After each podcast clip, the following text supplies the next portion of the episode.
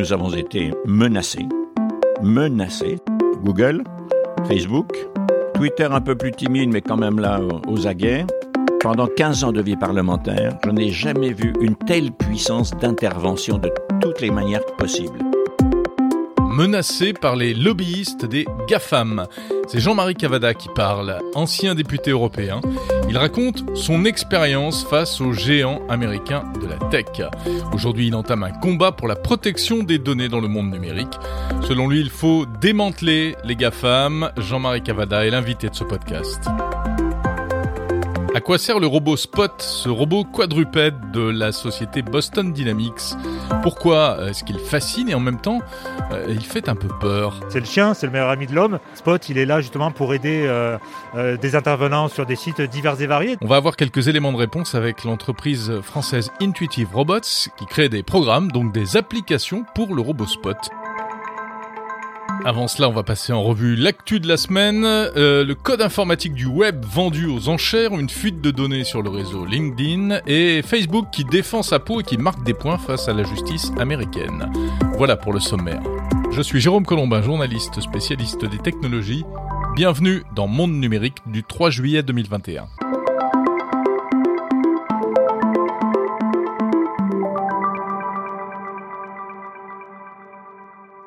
Le web vendu aux enchères, c'est euh, la news que je voulais partager avec vous cette semaine parce que elle est quand même assez étonnante. Ça s'est passé le 23 juin.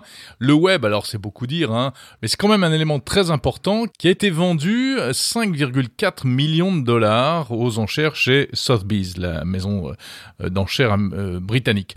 Le web, on le rappelle, inventé en 1989 par Tim Berners-Lee au CERN de Genève. Alors le web, faut pas confondre avec Internet, c'est pas les tuyaux, c'est la, la couche qui est par-dessus, ce sont les sites web, hein, euh, c'est du logiciel. Alors vous vous dites, mais comment est-ce qu'on peut vendre le web? Bon, rassurez-vous, le web n'a pas été privatisé, on ne va pas devoir payer pour euh, aller sur Internet aujourd'hui. Non, simplement c'est ce qu'on appelle un NFT le non-fungible token, ce truc très à la mode depuis quelque temps, en français un jeton non fongible, euh, qui permet donc eh bien d'acquérir un titre de propriété, d'authenticité euh, d'une œuvre ou en tout cas d'une création euh, numérique. Hein, ça peut être une image, du son, une vidéo, un tweet aussi. Le premier tweet de l'histoire a été vendu en NFT en mars dernier, presque 3 millions de dollars. Les NFT qui fonctionnent grâce à la blockchain. Alors c'est assez incongru mais euh, c'est une, une, nouvelle dimension pour la, commercialisation des, biens virtuels en quelque sorte. Hein. Ça intéresse beaucoup le marché de l'art notamment. Donc qu'est-ce qui a été vendu exactement? Eh bien, c'est le code source du premier navigateur web en fait qui avait été programmé par Tim Berners-Lee sur un ordinateur Next. Euh, 10 000 lignes de code et alors en plus c'est pas exactement le code source. Hein. Euh, Tim Berners-Lee a expliqué qu'il s'agissait d'une image qu'il avait programmée euh, en Python qui montre le code source. Euh, c'est une œuvre malgré tout signée. On peut l'imprimer, en faire un poster, l'accrocher sur un mur.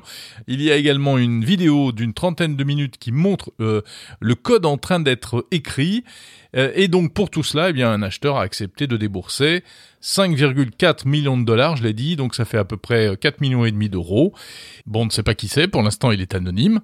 Et ce qui est amusant, ce qui est surprenant surtout, c'est que, eh bien, Tim Berners-Lee, c'est une personnalité, hein, c'est une autorité, et euh, il a souvent critiqué en fait les, dérives du web, les dérives marchandes notamment. Il a également pris position contre tout ce qui était désinformation, haine en ligne, etc. Mais je trouve ça amusant que finalement un, gardien du temple comme Tim Berners-Lee, eh bien, aille euh, en quelque sorte s'amuser avec euh, des NFT, qui sont quand même une chose encore assez insolite. On sait pas trop où ça va ces NFT. Malgré tout, eh le fait qu'il s'y intéresse, ça crédibilise ces fameuses NFT. Et puis, il a précisé qu'il allait reverser l'intégralité de l'argent collecté à des œuvres de charité.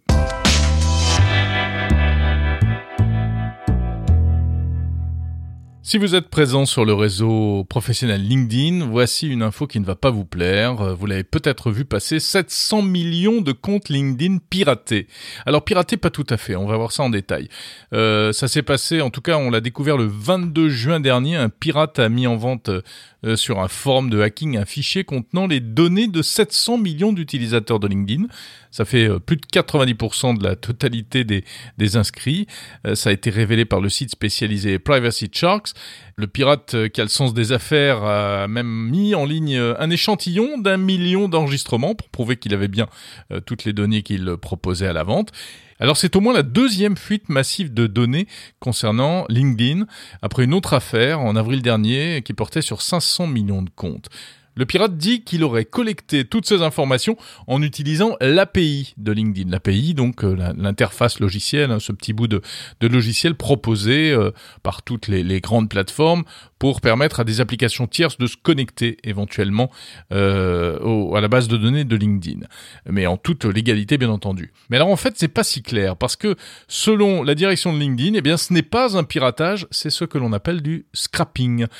Le scrapping, qu'est-ce que c'est? C'est euh, un sport qui est très pratiqué sur Internet. Hein. C'est en fait la collecte massive d'informations sur un site sans intrusion.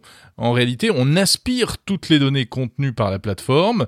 Il n'y a pas besoin d'aller pirater. On ne récupère du coup que les données euh, publiques et pas les données euh, qui sont cachées. Mais ça fait quand même pas mal d'informations qui peuvent intéresser notamment eh bien, des professionnels du marketing. Et en fait, le scrapping, euh, c'est une technique de marketing hein, qui est pratiquée assez régulièrement. Bon, c'est pas forcément la plus honorable, il faut bien l'avouer, mais c'est pas illégal en soi. Hein. C'est comme si on recopiait l'annuaire finalement, euh, mais tout dépend ensuite de l'usage qu'on en fait. Et donc, le scrapping, en principe, donc euh, je l'ai dit, ne concerne que les, informations publiques, euh, les noms, prénoms, euh, des infos personnelles sur les, les fonctions que vous avez pu occuper, puisque c'est souvent ce qui est publié sur LinkedIn. Mais on ne doit pas pouvoir trouver d'adresse email ou de numéro de téléphone, qui sont des informations cachées. Or, ce fichier proposé par ce pirate, eh bien, lui détenait, contient, lui, apparemment, des numéros de téléphone et des emails. Donc, il semblerait, selon LinkedIn, qu'il a été croisé avec d'autres bases de données qui, elles, contenaient ces informations plus confidentielles. Donc ce sont des données qui ont été raffinées, en quelque sorte, croisées, enrichies, et c'est ça qui est proposé à la vente. Alors, il n'y a pas de mot de passe, visiblement, donc euh, a priori pas de risque de piratage de votre compte LinkedIn. Quelles peuvent être les conséquences malgré tout? Eh bien, probablement, euh, dans le futur, des sollicitations commerciales que l'on va tous voir euh, fleurir encore plus que d'habitude, je dirais, si des gens rachètent ce fichier et décide de l'utiliser. Donc préparez-vous, on va être spammé encore plus que d'habitude.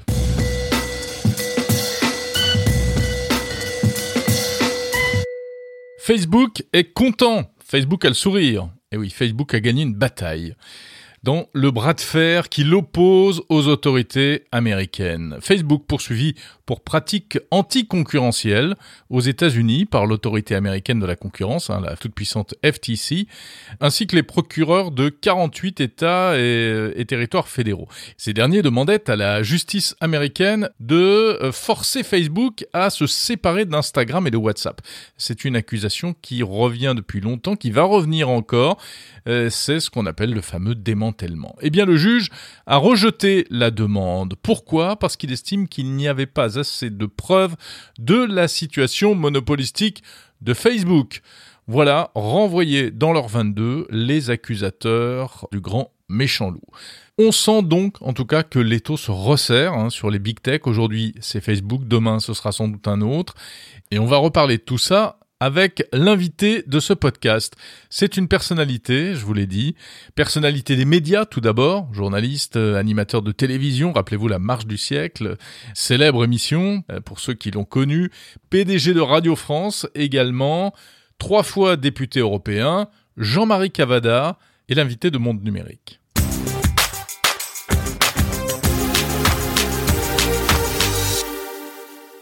Bonjour Jean-Marie Cavada. Bonjour à vous tous on ne vous présente plus. Euh, après le journalisme, après l'audiovisuel, après la politique au Parlement européen, vous avez aujourd'hui un, nouveau combat qu'on pourrait résumer peut-être par un mot, euh, l'intégrité numérique ou en tout cas la protection des, données fondamentales dans le monde numérique. Vous avez lancé un institut pour les droits fondamentaux dans le monde numérique, hein, IDFR, IDFR, IDF Rights. IDF Rights, voilà. Euh, qu'est-ce qui vous tracasse avec le numérique en ce moment? Bah, c'est un monde qui est arrivé petit à petit et qui, au fond, un peu comme, euh, euh, je dirais, les cow-boys et Lascaux des bandes dessinées de mon enfance, euh, ont galopé dans la prairie parce qu'il n'y avait pas de chemin, il n'y avait pas de règles, il n'y avait pas de loi. Très peu en tout cas. C'était le bon temps. C'était le bon temps, si je puis dire. Et puis, on s'est aperçu que le numérique était en train d'abord de capitaliser et de construire des entreprises énormes, d'une part, donc il faut bien des règles, ça peut pas être la jungle durablement. Et deuxièmement, on s'est aperçu surtout que le numérique allait changer tout le système de l'économie. Non seulement les entreprises numériques allaient émerger, mais les entreprises numériques allaient s'implanter dans notre comportement individu, collectif, et dans le monde de l'économie. À partir de là, il faut légiférer. Et pour résumer d'une phrase, ben, c'est simple. Ce qui est interdit dans le monde réel, doit être aussi interdit dans le monde virtuel. Mm. C'est un long chemin, mais on va le parcourir. Alors ça fait un moment malgré tout qu'on dit ça, hein, avec tous les problèmes qu'on a connus ces 20, 30 dernières années. Euh, vous, vous faites quoi et vous allez faire quoi à travers notamment cet institut? À travers cet institut, on fait essentiellement deux choses. La défense des libertés individuelles et collectives, c'est-à-dire le respect de la charte des droits fondamentaux qui conditionne la vie des Européens entre eux et qui est, si je puis dire, le ciment de la démocratie. C'est très important. Et nous faisons une deuxième chose qui est la défense de la souveraineté numérique des entreprises, parce qu'il n'y a aucune raison que les grandes puissances continentales, États-Unis d'un côté, Chine de l'autre, en attendant l'Inde, peut-être un jour le Brésil ou quelque chose en Afrique, il n'y a aucune raison que les grandes puissances viennent faire nos poches et donc nous avons là la nécessité de nous protéger, puis aussi d'émerger, de faire ce que les Américains ont fait il y a maintenant 40 ans. Hmm. Vous parlez des données numériques, les fameuses données numériques, même si c'est un terme un peu flou finalement, parce qu'il englobe plein de choses, hein, des choses très personnelles et d'autres qui peut-être le sont beaucoup moins en réalité. Les données, c'est au fond deux catégories de choses. Vous avez raison. C'est la protection de la vie privée, donc euh, par nature, il est entendu dans la Charte des droits fondamentaux, donc dans notre règle de conduite, c'est un peu la constitution des Européens, comme nous on a une constitution en France. Cette charte dit que ce qui est la personne humaine c'est incessible. On ne peut pas l'acheter, on ne peut pas la vendre. Ou alors, avec l'autorisation du possesseur, du propriétaire. Ça, c'est les données individuelles. Et puis, il y a quelque chose d'ultra sensible et de très dangereux pour l'avenir, c'est l'évaporation ou le pillage ou la consultation, si je veux être poli, par des grands groupes euh, internationaux, des données des grandes entreprises françaises qui, pour pratiquement 90% des entreprises qui sont au CAC 40 en France, eh ben, elles sont euh, aux États-Unis ou entre les mains de machines américaines. Vous pensez à quelles données C'est-à-dire leur, euh, Les données sensibles des entreprises qui sont en fait euh, de, deux types de choses. Les données qui caractérisent la propriété intellectuelle, les inventions. Hein, si je suis... enfin, elles sont pas aux États-Unis, elles sont quand même stockées en France. Elles sont stockées en France, mais sur des machines essentiellement étrangères. Et c'est là le problème, puisque nous avons, vous le savez mieux que moi, nous sommes sous un parapluie que nous ne tenons pas. Nous, nous sommes, si, dès l'instant que l'on est dans une technologie américaine, ou naturellement chez un hébergeur, etc., américain, eh bien, l'administration américaine, notamment ses services de renseignement, euh, ont le droit, du fait du Cloud Act, qui date de 2018 lui aussi, ont le droit d'aller fouiller vos données pour savoir si par hasard vous n'êtes pas un terroriste ou quelque chose comme ça. Mais ça, c'est la couverture, le cache-sexe. Derrière ça, il y a naturellement le pillage industriel. Les grandes nations s'espionnent. Les grandes nations pompent des données qui caractérisent la production de la richesse d'une entreprise. Et regardez l'histoire d'Airbus et de la Chine, hein, euh, pour ne parler que de celle-là. Par conséquent, on doit avoir un système de régulation pour protéger les libertés des individus, pour protéger la souveraineté économique des entreprises. Alors revenons un petit peu au grand public. Euh, vous, moi, dans notre vie numérique de tous les jours, comment est-ce qu'on fait pour continuer à utiliser ces outils, ces plateformes qui sont formidables, dont on ne peut plus se passer sans en payer un prix démesuré qui est, comme vous le décrivez, euh, euh, le vol de mes données personnelles? D'abord, il faut investir énormément en Europe et en France en particulier ce qui n'est pas le cas. Nous n'avons pas beaucoup de capitaux d'investissement en Europe euh, pour une raison assez simple, il n'y a pas de fonds de pension. Euh, alors on peut être pour, on peut être contre, il y a, les deux versions de la chose, hein, et je, les accepte bien volontiers, mais nous avons besoin de trouver des leviers financiers, parce que la France offre cette singularité très étonnante. Euh, c'est une des deux nations qui comporte le plus de prix Nobel de mathématiques, qui n'existe pas, comme vous savez, qui s'appelle la médaille Fields.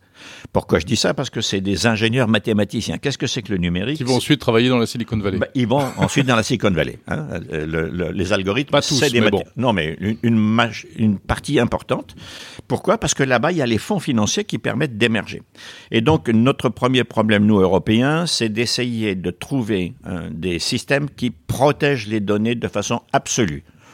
On connaît des techniques elles ne sont pas toutes encore approuvées, mais enfin quand même, euh, on connaît des techniques. Donc il faut investir dans ces technologies pour pouvoir protéger les données des individus. Donc une, une attitude défensive en fait. Défensive et offensive, parce que si vous, mettez, si vous financez le développement de ces technologies de protection des données personnelles, vous allez faire un malheur mondial. Tout le monde veut que ces données soient protégées.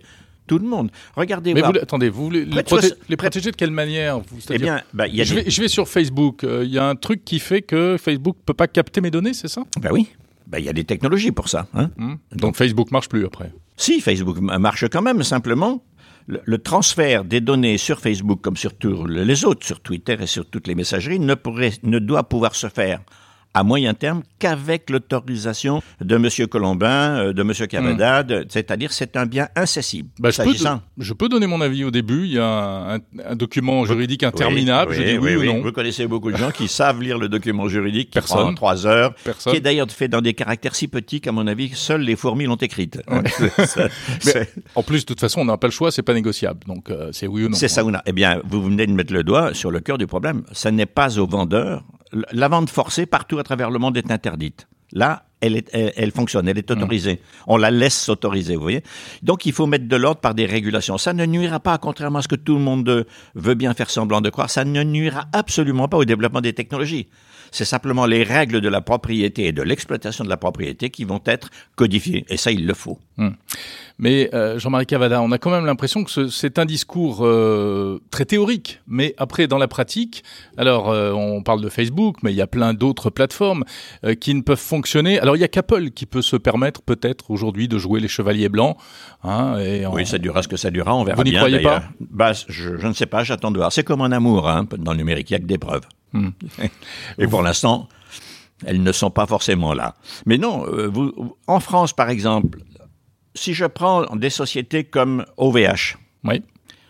avec sa messagerie, si je prends des petites start-up qui maintenant euh, comptent une trentaine de personnes, genre euh, Waller, qui est un Mhm. des membres, qui est un des membres de, de, de l'institut, OVH sans doute va le dire. qui est une sorte de Facebook euh, français pour les entreprises. hein. Oui, pour les entreprises et pour les messageries personnelles aussi. Mhm. C'est-à-dire que, eh bien, là, l'incessibilité de la donnée, il est garanti. Donc, donc, on ne peut pas prétendre aujourd'hui que ça n'existe pas. Oui, mais le problème, c'est qu'il faut d'argent pour développer le système. Et voilà. Parce qu'on sait bien qu'une start-up qui se crée aujourd'hui, elle va aller sur Amazon Web Services, elle va aller sur Google Cloud, parce que c'est là où il y a les meilleurs, les meilleurs outils, les plus évolués technologiquement, Tout est là. les moins chers. Tout est là. Mais par votre, par votre observation, Monsieur Colombin, vous-même, vous êtes en train de dire la nature de la chose. Il faut de l'argent pour développer ce qui marche, dans le sens de ce que nous évoquons, c'est-à-dire la protection.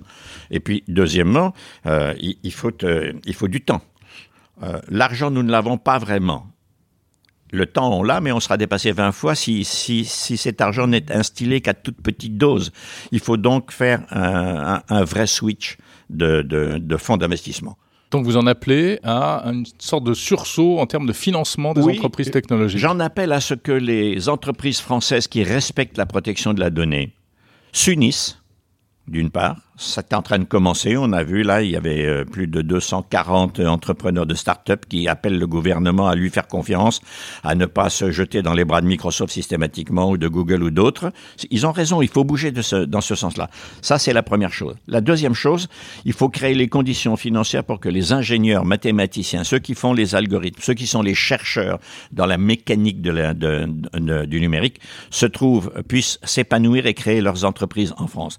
Et cet émiettement finira par se regrouper de toute façon. Il y en a qui plongeront, il y en a qui s'associeront, et donc je pense qu'il y a un vrai avenir, mais il faut l'encourager absolument avec des moyens. Le combat n'est pas perdu. Le, le combat non seulement n'est pas perdu, mais il ne fait que commencer en réalité. Quand vous étiez député européen, euh, vous avez rencontré ces gens-là, les patrons des GAFAM, Jack Dorsey, Mark Zuckerberg. Comment vous les sentez, ces gens-là? Rencontrer est un grand mot. Ah. Je- oui, parce que euh, nous avons été très maltraités par euh, plusieurs d'entre eux. Je peux les nommer d'ailleurs. Google, Facebook, Twitter un peu plus timide, mais quand même là aux- aux aguets. Et et quand je dis maltraité, c'est-à-dire que devant un projet législatif, on a été en gros traité de menteur, de censeur, comme si le fait de vouloir réguler euh, le monde du numérique, et il ne s'agit que d'une régulation commerciale en réalité, c'est-à-dire euh, faire en sorte qu'on respecte les utilisateurs, les gens, etc., euh, la vie privée, tout ça, et les règles du commerce en Europe, eh bien, euh, ils ont dépensé un argent monstrueux à Bruxelles dans des cabinets de lobbying, des cabinets de conseil, tout ça, qui, là où il y a du pouvoir, il y a forcément du lobbying. Moi, ça me choque pas. Ce qui me choque, c'était la méthode. Et nous avons été menacés, menacés. Euh, menacés de quelle manière bah, D'une manière quasiment... Quelqu'un en face de moi qui vient mettre son doigt sous mon nez et me dit, monsieur, on connaît toute votre famille. Par exemple, le président du Parlement européen, ainsi que moi et, quelques autres, un ordinateur carbonisé en une nuit. 7000, un peu plus de 7000 messages en une nuit. Ils avaient loué des robots pour essayer de subvertir les députés au moment du vote, voyez, ou bien des campagnes, euh, des campagnes euh, qui mentaient, c'est-à-dire euh, la directive droit d'auteur, c'est vous allez être censuré, c'est la fin du, du net libre. Non, le, libre accès au net n'avait rien à voir avec ça. Hein. Le libre accès, c'était pas du tout le contenu. Et donc, on a été très, très maltraités. Mais quand même, on les a... On les a du lobbying puissance 10. Puissance 1000, atomique. Je n'ai jamais vu, pendant 15 ans de vie parlementaire, je n'ai jamais vu une telle puissance d'intervention de toutes les manières possibles. Et ça dit à quoi? Ça dit quelque chose de plus important que la peur de, gagner un peu moins d'argent. Ça dit qu'un certain nombre de gens dans ces grosses compagnies sont vraiment transhumanistes et maîtres du monde. C'est-à-dire, de quoi vous vous mêlez, vous les politiques Déjà, vous êtes probablement pourris puisque vous êtes politiques, tandis que nous, on est vertueux. Nous, on a une vision du monde. D'ailleurs, ils l'ont souvent dit, souvent écrit et, et quelquefois exploré d'ailleurs.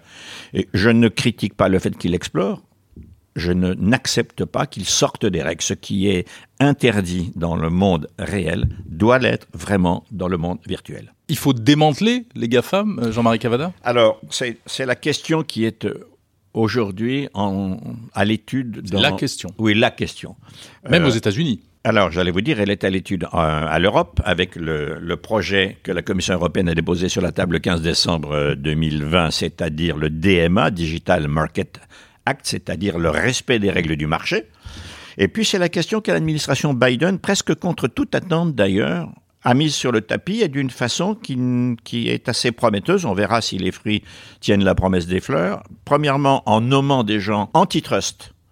Euh, d'une part à la, dans la commission fédérale euh, de la concurrence, la mhm. FTC, Et Madame Lina Khan, 32 ans, euh, qui vient de, qui enseigne à Columbia. et d'une thèse hein, sur le démantèlement des GAFA. Absolument, elle a fait toute sa carrière, si je puis dire, qui est encore courte, euh, sur le démantèlement des GAFA. Et Monsieur Wu, qui est lui aussi, au moins aussi ardent sur ce sujet. Hmm. Mais vous avez vu qu'ils viennent de se faire débouter là. Alors, on, on y vient. D'accord. Pourquoi c'est important cette affaire-là? Parce que la puissance financière acquise par euh, ces, mastodontes, euh, eh ben, euh, aujourd'hui, elles narguent les États. On l'a bien vu d'ailleurs avec Zuckerberg et le projet de Libra.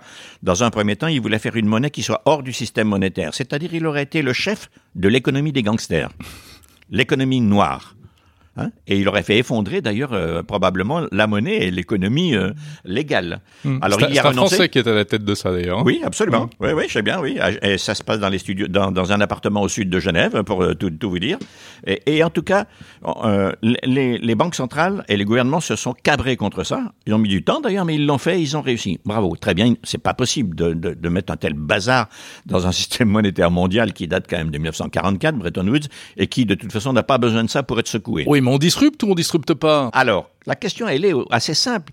Il faut réduire, il faut, il faut que ces gens fassent un métier et pas cinq métiers.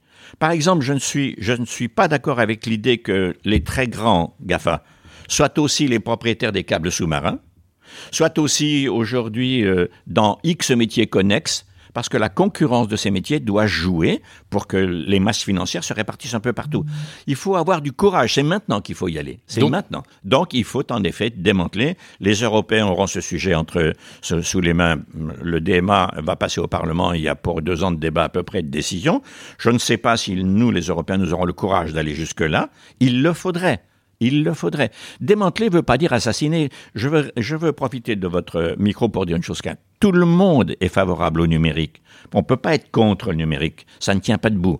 Mais expliquez-moi pourquoi 63, 4, 5, 6% des gens se méfient en même temps qu'ils consomment. C'est comme, c'est comme une drogue. Alors il faut s'en servir de cette drogue pour des raisons saines et non pas euh, pour s'envoyer en l'air au travers de la route, si je puis dire, hein. surtout quand on conduit.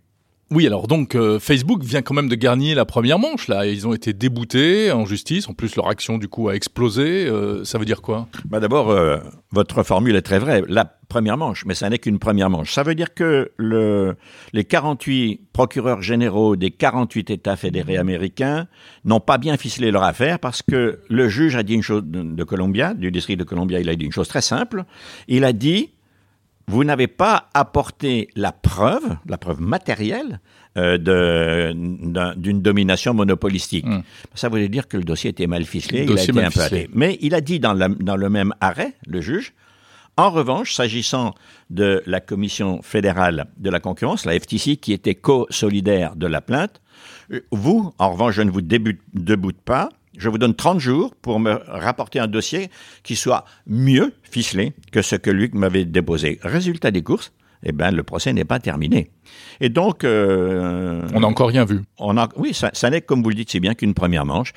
On ne peut pas nier la situation de monopole. C'est un monopole de fait. Et d'ailleurs, ce monopole, il a une démonstration incroyable. Vous l'avez dit vous-même. C'est-à-dire que quand on a appris que le juge avait débouté les 48 procureurs euh, euh, fédéraux, eh ben, l'action en bourse a augmenté de 4,2 et, pour la première fois de son histoire, euh, Facebook a dépassé la capitalisation boursière de 1000 milliards d'euros.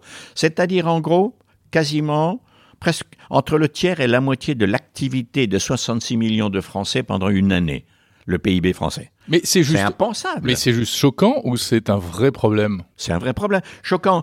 Pas, je ne mets pas de morale là-dedans. Oh, franchement, aucune. C'est un vrai problème parce qu'avec une telle puissance financière, et d'ailleurs on vient de le voir avec cet épisode judiciaire que vous évoquez, c'est difficile de ramener à la raison des, des monstres financiers. C'est très difficile. Sauf si on est chinois. Les Chinois, ils ont fait beaucoup plus simple. Ils ont convoqué, venez par ici les petits, euh, la dizaine de tech euh, très en pointe, hein, qui avait pour euh, capitaine euh, historique Jack Ma. Jack Ma, qui a disparu des radars pendant ben, des semaines. Oui, et quand vous dites des radars, je crains qu'il n'ait disparu de la circulation un long moment, peut-être dans un sous-sol ou je sais pas quoi, en tout cas, ou enfermé. Et toujours est-il que euh, le lendemain, il y avait des règles pour la concurrence. Et pour que ces règles ne soient même pas discutées, de toute façon, c'est pas discutable en Chine, eh ben, des amendes, très, très, très grosses amendes en plus, ce qui arrange le trésor chinois, et mais les autres au pas. Bon, nous, on fera pas comme ça, je l'espère, dans le monde occidental, mais enfin, il faut réguler. Des monstres capitalistiques, je ne suis pas contre le numérique. Je suis contre le capitalisme numérique. Des monstres capitalistiques numériques ne peuvent pas narguer les États. Ils doivent obéir aux règles que ces États ont mises en place pour nous protéger. Une dernière question quand même, un petit bonus. Euh, le numérique, tout le monde est pour. Le vote électronique, vous êtes pour ou contre? Moi, j'ai plutôt l'impression qu'il faut passer, il faut autoriser le vote électronique comme un complément du vote classique, hein, et du vote par correspondance, du vote physiquement présent, etc. Il hmm. faut mais vous pensez qu'on arrivera à, dépasser les barrières techniques aujourd'hui qui empêchent effectivement de garantir un vote électronique Je ne suis pas assez compétent pour le dire, mais il y a des pays où apparemment ça marche. Et vous savez, la sécurité du vote, je veux bien, c'est très important, bien entendu. Mais enfin, quand on voit ce qu'on a vu aux dernières régionales et où on découvre des caisses, des caisses de documents officiels de propagande que les citoyens doivent recevoir avant le vote dans une forêt, j'ai un petit doute aussi euh, sur la totale exactitude de cette affaire. Donc, franchement, je suis plutôt favorable au vote électronique. Merci beaucoup, Jean-Marie Cavada, président de l'Institut IDF Rights. Merci à vous.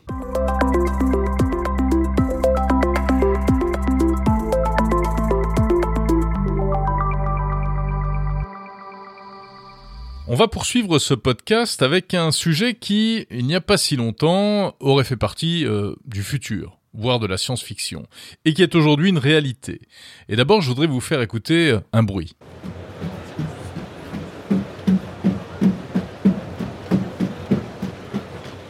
On dirait quelqu'un qui monte ou qui descend un escalier. Hein. Et là, qui marche sur des, sur des briques de bois. Alors, c'est pas quelqu'un, c'est quelque chose. Euh, c'est quelque chose avec quatre pattes et il s'agit du robot Spot. Vous l'avez sans doute déjà vu euh, en vidéo sur internet. Il est signé Boston Dynamics. C'est cette espèce de chien robot. Il est jaune. Et au salon Vivatech, on reparle de Vivatech, euh, il, y a, il y a 15 jours, eh bien c'était l'attraction puisqu'il y avait une démonstration du robot Spot. Alors, le robot Spot, en lui-même, il est impressionnant, mais en fait, il ne sait pas faire grand-chose. Et là, nous sommes sur le stand d'une entreprise française qui s'appelle Intuitive Robots, qui commercialise Spot en France et surtout qui crée des logiciels, des applications, alors c'est pour l'industrie, qui vont tirer parti de ce drôle d'animal. Et j'ai rencontré Franck Casalda, qui est responsable d'Intuitive Robots, et qui nous explique euh, concrètement eh bien, euh, quelles peuvent être les applications de Spot. Je vais prendre deux, trois exemples. Hein. Dans le domaine de l'énergie, sur les sites de production ou de stockage d'énergie, le robot va pouvoir effectuer des missions et des routines d'inspection. S'assurer que sur le site, par exemple, il n'y ait pas de problème de fuite de gaz, sur des pipelines, par exemple, ou alors qu'il n'y ait pas de problème thermique euh, d'incendie, par exemple, sur le site. Donc il va pouvoir justement inspecter, détecter des anomalies, alerter, euh, sécuriser aussi euh, des sites dans le sens où il est capable de faire des tournées et de s'assurer qu'il n'y ait pas des intrusions sur un site dangereux pour un être humain. Et c'est là où je veux en venir, c'est que ce qui est intéressant avec ce robot Spot, c'est qu'il est là pour aller où euh, l'humain est en danger. Et finalement, c'est de réduire le risque humain sur des terrains euh, dangereux ou inaccessibles. Donc c'est vraiment, bah, c'est le chien, c'est le meilleur ami de l'homme.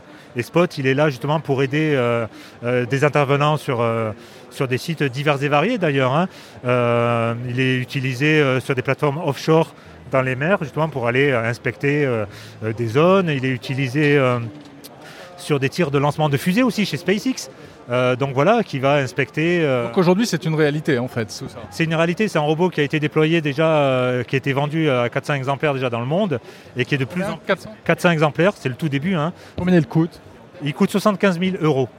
Donc à 75 000 euros, vous avez un, robot qui est capable justement d'effectuer ce genre de mission et de diminuer le risque humain et avec une vraie valeur ajoutée pour ben, inspecter, sécuriser et digitaliser aussi l'environnement. C'est des robots dans le domaine de la construction qui sont capables d'aller euh, scanner un environnement et donc voir l'évolution d'une construction et s'intégrer donc dans ce qu'on appelle le jumeau numérique et donc de pouvoir euh, euh, remonter les informations d'un site qui est en construction et d'envoyer ça aux architectes, aux intervenants et de pouvoir justement vérifier l'évolution d'une construction. Les cas d'usage sont vraiment très larges in fine parce que robot c'est un vecteur mobile terrestre tout terrain mais sa capacité à, embarquer de la charge utile sur son dos lui permet d'effectuer euh, diverses euh, missions. Il peut transporter quel, quel poids? Il pèse 32 kg et le robot peut porter jusqu'à 14 kg.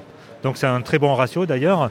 Et donc, il peut porter euh, des scanners, euh, des détecteurs de, fissures, euh, des détecteurs chimiques, radioactifs aussi sur des sites dangereux. Donc, c'est là où c'est vraiment intéressant de donner cette fameuse étincelle de vie au robot, c'est de l'augmenter, ce robot, avec du matériel additionnel, et puis surtout ben, de le programmer pour qu'il soit utile, intelligent, interactif avec les humains et intuitif à utiliser par les opérateurs tel que vous nous en parlez du robot Spot, il a l'air très sympathique comme ça. Et pourtant, on voit bien que les réactions sont toujours un petit peu euh, effrayées par rapport à ça.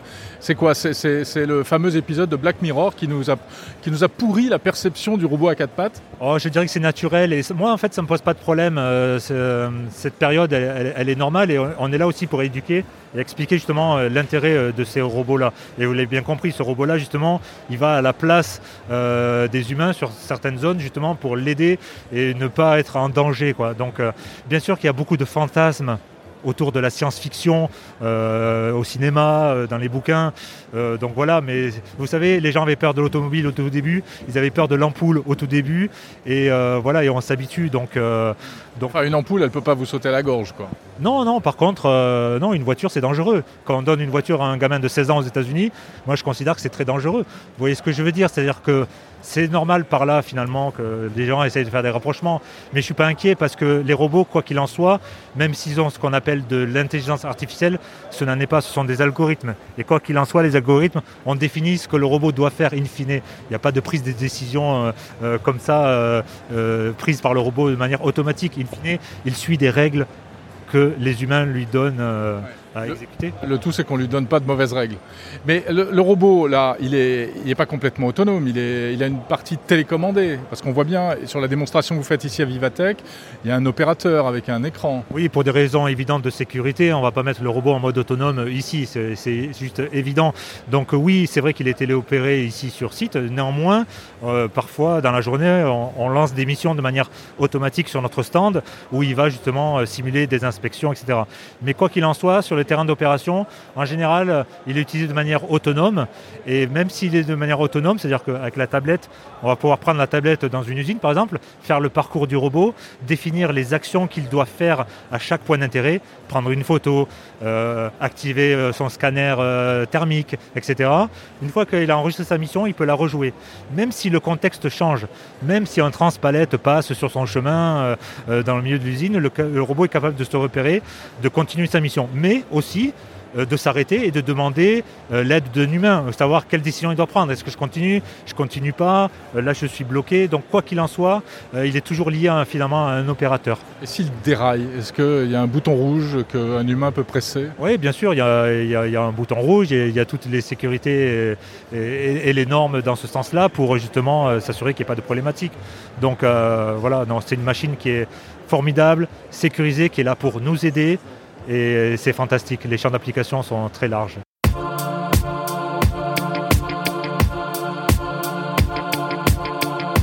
Et à noter que la firme américaine Boston Dynamics, qui produit le robot Spot et également le robot humanoïde Atlas, vient d'être racheté par le constructeur automobile coréen Hyundai pour l'équivalent de 760 millions d'euros. Hyundai est très engagé dans les technologies de mobilité du futur, qui devraient donc comporter une dimension robotique.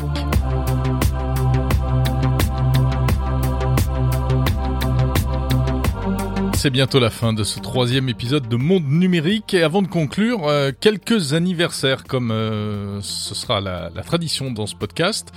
Euh, le 5 juillet, lundi prochain, ce sera l'anniversaire de la création d'Amazon. Décidément, les GAFAM, on n'en sort pas. 27 ans, en 1994, le 5 juillet, création de la société Amazon. Alors le site marchand, lui, sera lancé un peu plus tard, le 16 juillet 95. Amazon qui est d'abord une librairie en ligne, quasiment la première, et puis qui deviendra le géant du e-commerce que l'on sait, Amazon, dont le nom a été choisi par Jeff Bezos en référence au fleuve Amazon en Amérique du Sud, euh, car c'est le plus grand fleuve du monde et donc cela collait bien à ses ambitions démesurées. Et puis aussi parce que eh bien ça commence par la lettre A, donc ça permet de figurer toujours en tête des listes alphabétiques. Et d'ailleurs, Amazon a failli s'appeler Abracadabra. Autre anniversaire, lundi 5 juillet également, ce sont les 5 ans du jeu Pokémon Go. Rappelez-vous, c'était en 2016, premier jeu massif en réalité augmentée sur smartphone, un véritable carton planétaire, un vrai phénomène de société en quelques mois, quelques semaines. Il a envahi euh, la tête des joueurs qui faisaient absolument n'importe quoi puisqu'il s'agissait de capturer des Pokémon en réalité augmentée et certains n'hésitaient pas à aller les chercher absolument n'importe où, quitte à se mettre en danger. Voilà, si vous voulez en savoir plus sur ces anniversaires de la tech et sur bien d'autres, eh bien rendez-vous sur le site tech-time.fr.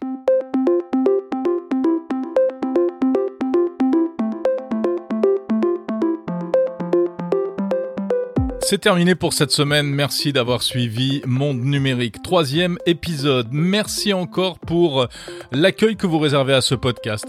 Seulement trois épisodes et vous êtes euh, très nombreux à écouter. Grâce à vous, Monde Numérique s'est hissé très rapidement à la première place euh, dans la rubrique technologie sur Apple Podcast. Alors euh, abonnez-vous si ce n'est pas encore fait, parlez-en à vos amis pour qu'ils en fassent autant. Merci pour vos commentaires, euh, continuez, n'hésitez pas à liker ce podcast si vous l'écoutez sur YouTube, euh, à mettre des petites étoiles le maximum sur toutes les plateformes, Apple Podcast, Spotify, Amazon Music désormais, Google Podcast également. Et n'hésitez pas à dire en commentaire pourquoi vous écoutez ce podcast. C'est très utile pour les autres utilisateurs qui passent par là, évidemment. Voilà, je vous salue, je vous dis à samedi prochain.